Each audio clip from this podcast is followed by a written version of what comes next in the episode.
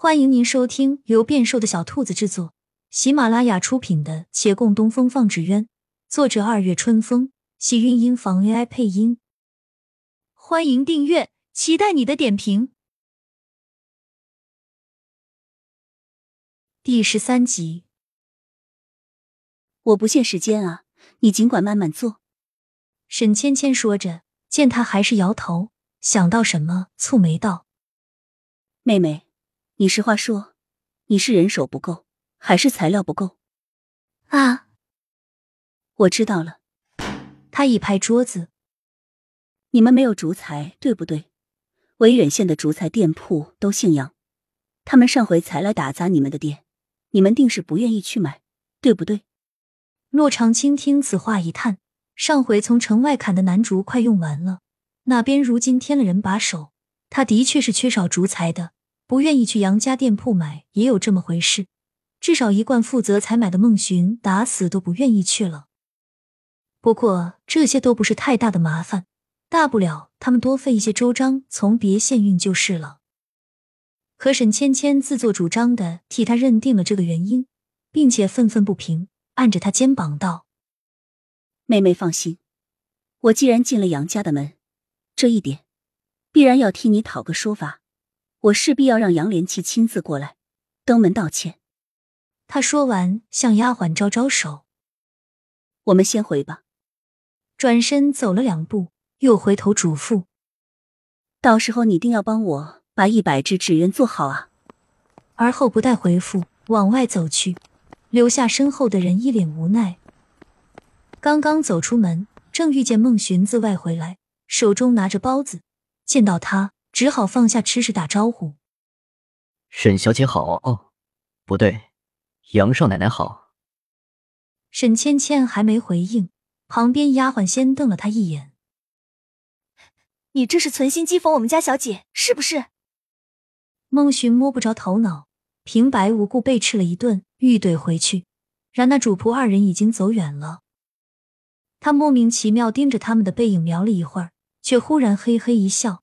回头对洛长青道：“师傅，这个小丫头好生伶俐，你帮我说说没背。”洛长青正在喝水，猝不及防被呛了一下，他咳嗽几声，不可置信的盯着他：“你连人叫什么都不知道吧？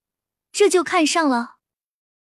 叫什么没有关系了，哪怕他叫煤球，也不妨碍他本人长什么样子，不是？”孟寻笑嘻嘻的上前来。把包子递给他，我就觉得他挺可爱的。师傅，你不是说会帮我安排终身大事的吗？你不能抵赖呀。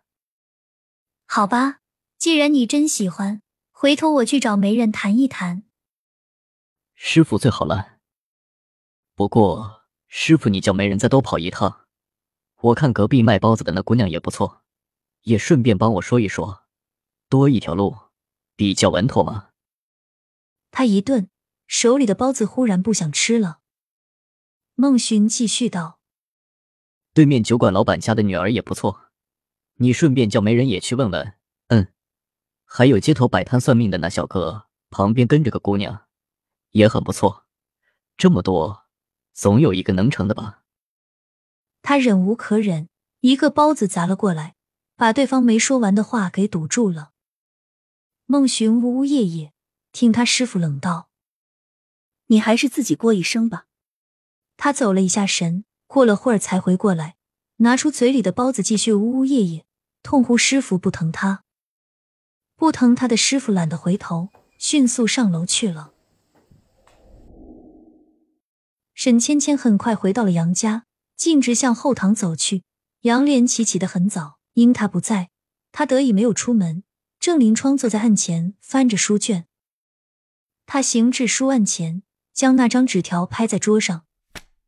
杨连奇轻咳了一下，站起来向他拱手施礼：“沈小姐，夫人，昨日我实在身不由己。”你不必解释，我不是为此事来兴师问罪。